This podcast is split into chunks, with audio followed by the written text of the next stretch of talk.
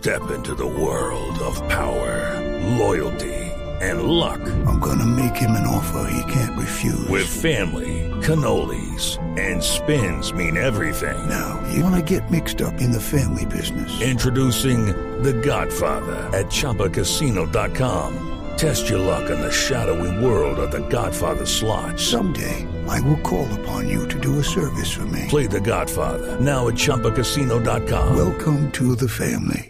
No purchase necessary. VGW Group. Void where prohibited by law. 18 plus. Terms and conditions apply. Venga, le hago un, un giro y es su mundo por el, por el tango. Ah, sí. Yo nací en un barrio Porque tanquero. Usted nació en barrio tanguero, ¿no? Manrique, Manrique 348, segundo piso, ascensor. Es que eh, Javier se ríe mucho porque yo tuve un programa. Hace muchos años, cuando yo comenzaba, yo presenté un programa que se llamaba Yo Soy el Tango. Con libretos de Luis Arango U, esta noche vamos a citar a Oscar La Roca y su tango inolvidable Sangre Maleva con la orquesta de Francisco Canaro.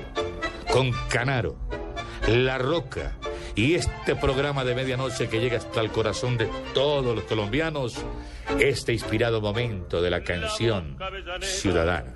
Barracas, Fuente el bajo del Belgrano y en el mismo arrabal.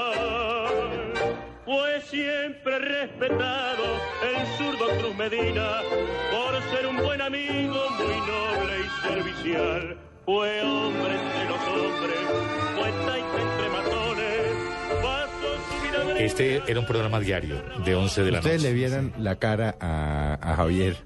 Que lo- yo lo debo cantar en Mañana Blue un par de veces. ¿A Una Javier? de las, sí, en estos siete meses que llevamos Pues me Una sorprendió. de esas veces fue un día que pusimos esto, Javier. Tanguero, tanguero Sí, por sí, excelencia. Y tengo grabado, tengo dentro de los cassettes de la época. Explíquele a los jóvenes, a los jóvenes, oyentes ¿Qué es un la- cassette? de las Mesa Blue, ¿qué es un cassette? Eh, Tengo, tengo pequeñas cintas. las Sí. pequeñas cintas en una, en una cajita plástica. Ajá. Y ahí era donde uno grababa. Yo grababa ese programa por la noche porque mi padre era tanguero y, yo A mí me tanguero. y todo sorprendió Javier por aquí en estos días cuando estuvimos en los Olímpicos con lo de Mariana Pajón. Me dijo, en la casa de mi papá te tenemos grabado. Vos hacías un programa que se llamaba Yo Soy el Tango y yo solté la carcajada porque yo hablaba en argentino y quería echarme al bolsillo al presidente de la cadena que era Rodrigo Izaza y le encantaban los tangos. Bueno, pero además yo nací en un barrio tanquero que es Manrique, donde queda la casa gardeliana y donde uno desde el desayuno, almuerzo y comida estoy yendo en todos los cafés a Canaro, a Enrique Rodríguez, a Julio Martel, pero además fui locutor relojero. Entonces uno se aprende todas las canciones por ¿Locutor de qué? Relojero. ¿Eso qué es? Son las 4 y 5 en Radio Reloj, las 4 y 5. Ah, relojero, el que da la hora. Sí. a la hora. Y este programa era. Sí, yo sí, eh, Felipe se entusiasmó. No, no, es pero- que locutor relojero. A veces es un buen término, Javier, para que le digamos Sí. a Néstor Morales un día cuando diga.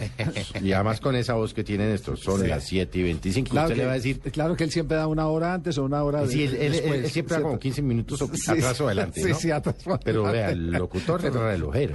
Y tengo un hermano que también trabajaba lo mismo y todavía lo hace, no de relojero, pero eh, tiene es dueño de la noche en Medellín. A él lo llaman el alcalde de la noche, que es mi hermano Alonso Arcila, más juiciosito que yo, porque ha estado ahí 38 años. En el mismo sitio, De diez de- tranquilito. No De diez de la noche. como su Yo he merced. trabajado hasta en Venezuela. Me ha tocado irme a vivir allá. Ah, en Venezuela tengo una frase pegada también ah, por allá, que es el claro clarito, un grito que se hizo famoso y que después lo tomó Chávez para decir rojo rojito, que usted sí lo conoce. Entonces también eh, en Venezuela he tenido algunas aspiraciones. Allá me, me acogieron cuando aquí se me acabó un poquitico el rollo. Pero pues, A mí se me acaba el rollo. ni, no, ni le voy a preguntar por qué se le acabó el rollo. Porque yo desnivelaba. Entonces llegué a ser un buen narrador de ciclismo y entonces a ninguna de las dos cadenas le interesaba que un tipo desnivelara en, en temas ciclísticos, sobre todo que se vendía mucho en esa época. Pero, tuvimos. ¿qué es desnivelar? Que si yo me iba para una cadena, seguramente la audiencia iba a Marcaba irse. diferencia. Ah, sí, tenía iba. sus propios seguidores. Ya- o ya tiene tenía- sus propios ya seguidores. tenía fans. Usted por donde va usted. Tenía sí, clusito, Claro, va eso con sí club. me pasa. Sí. Sí, yo hablo y se, la gente me sigue mucho porque, porque recuerda momentos épicos, muy bonitos. Y la Bueno, garganta de- de- todavía la conservo. De hecho, hoy en día es eh, narrador eh, internacional de Vuelta a Guatemala, Sí, en Venezuela, Costa Rica. eh, gran parte de, de la temporada ciclística. Y me tocaron dos generaciones, porque los que nos emocionamos con lo de Herrera y Parra, eh, fuimos unos, ¿no? Sí. Pero lo de Mariana Pajón era otra gente. No, pues nada, usted le otra hoy a un muchacho de 20 años quién es Lucho Herrera y no sabe. Entonces Pero me sí dio- sabe quién es eh, Mariana. Exacto. Entonces me dio vida para una nueva generación. Estos muchachos que, me, que nos escucharon ahora con lo de Dios salve a la reina, nunca escucharon lo de se ve llegar o llegó Colón. Claro. Entonces, eh, los papás son los que les dicen. ¿Te acuerdas que yo le dije que por ahí había un narrador eh, que era el que nos despertaba a las Ese 4 de la mañana, a las 5? Yo le dije que será bueno, entonces los muchachos le han dado la razón al ¿Y papá. qué papel, porque como usted fue radioactor, cuál fue, como dice, cuál fue el papel de su vida? O sea, el que usted dice, yo volvería a hacer. Es que radioteatro, obviamente los muchachos jóvenes no lo entienden. Eso eran las radionovelas Yo hacía también que se un- tomaron, eran Sí, toda la tarde en claro. las emisoras. Que no existían las telenovelas. No, no existía la Porque la no estaba radionovela- empezando nada. pues, las radionovelas tenían puentes levadizos, halcones, caballos, ruido, eh, la que se desiertos. abría, desierto. El- en cambio, la televisión, rotos, todo. Eres- la televisión era un cuarto cerrado. Recuerde usted, Claro. yo y tú, en fin, todo aquello, eran, no tenían exteriores. En cambio, la radio sí tenía exteriores. Teníamos los hermanos Villalobos, Cadir el Árabe, Calimán, que viajaba por todo el mundo. Que Calimán fue de lo último que se hizo. Y yo trabajé en La Ley contra Lampa, que era un dramatizado diario sobre Los hombres de acción hacen la radio. Los hombres de acción hacen la radio y Podelar es radio de acción, era una frase. La ley contra el AMPA, que, era, que el presentador era Alfredo Materón Miller, una de las voces más lindas que ha dado. Y el texto decía, colombiana. siguiendo los pasos a las personas honestas, siempre hay un delincuente, pero entre estas y aquellos, la justicia vigila implacable. La ley, ley contra el AMPA. Y empezaba ya el dramatizado del atraco al banco del día, el secuestro del día, de las 10 de la mañana. De Es decir, los españoles se han perdido en La Guajira y ya estuvieran en, Y aquí. en la, la película, ya estuviera montada en radio. Pero además lo difícil que era, porque claro, ahorita Ricardo, nuestro productor, nos pone el caballo, el agua, el viento. Sí. Y eso está todo... Oiga. Todo, eso es un computador, Ya- es un ya- botón. es- ya esos todo sonidos, esto sí. lo hacían era con sonidos o Una caja. guturales o con una caja que tenía o con papel. un pedacito con- de cascajo, un cajoncito lleno de cascajo, el otro de tabla, el otro de arena. Y ahí entonces cogían tac, tac, Entonces ahí caminaba un, un- Caminaban sobre- el, sobre el el- jefe de sonidos, teníamos un jefe de efectos de sonido, que era el que seguía con el libreto aquí donde tenía que entrar él con pasos, él caminaba ahí sobre pasos, sobre la arena, si había un incendio o había, entonces tenía que coger un papel Celofán. Celofán. celofán y se movía en el micrófono, eran los trucos de la época y al oyente se le llenaba la imaginación que era muy potente de la época. Entonces hay títulos que pasaron a la historia, El Gallardo Aventurero, Cadir el Árabe, eh, Felipe el Calabrés, Calimán, el hombre increíble. Calimán el Hombre Increíble, que viaticaba mucho. Charlie Poe. Eh, Charlie Poe, el del chino, sí, ese es inolvidable. Claro, ese era inolvidable, ese sí era inolvidable. la época.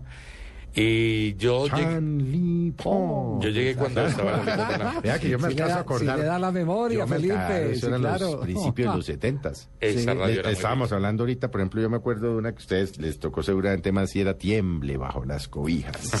Vaina que eso se, De- literalmente de se cagaba y terror, a las claro. 11 de la noche. Pero, 10 de la noche. Literalmente, 10 11 de la noche, sí, señores. Y No. competía con Radio, Radio Lente de Hernán Restrepo Duque, que Ajá. era un programa que cerraba la programación de Caracol por la noche. Y al final apareció también doña Teresa Gutiérrez con una voz en el camino, que patrocinaba Mercedes-Benz o la Chrysler en Colombia. Era otra radio, era muy, uno no sabe si es mejor la de ahora o la de antes, pero la de antes era Son muy diferentes, ¿no? Sí, son diferentes. Lo de antes era muy divertido.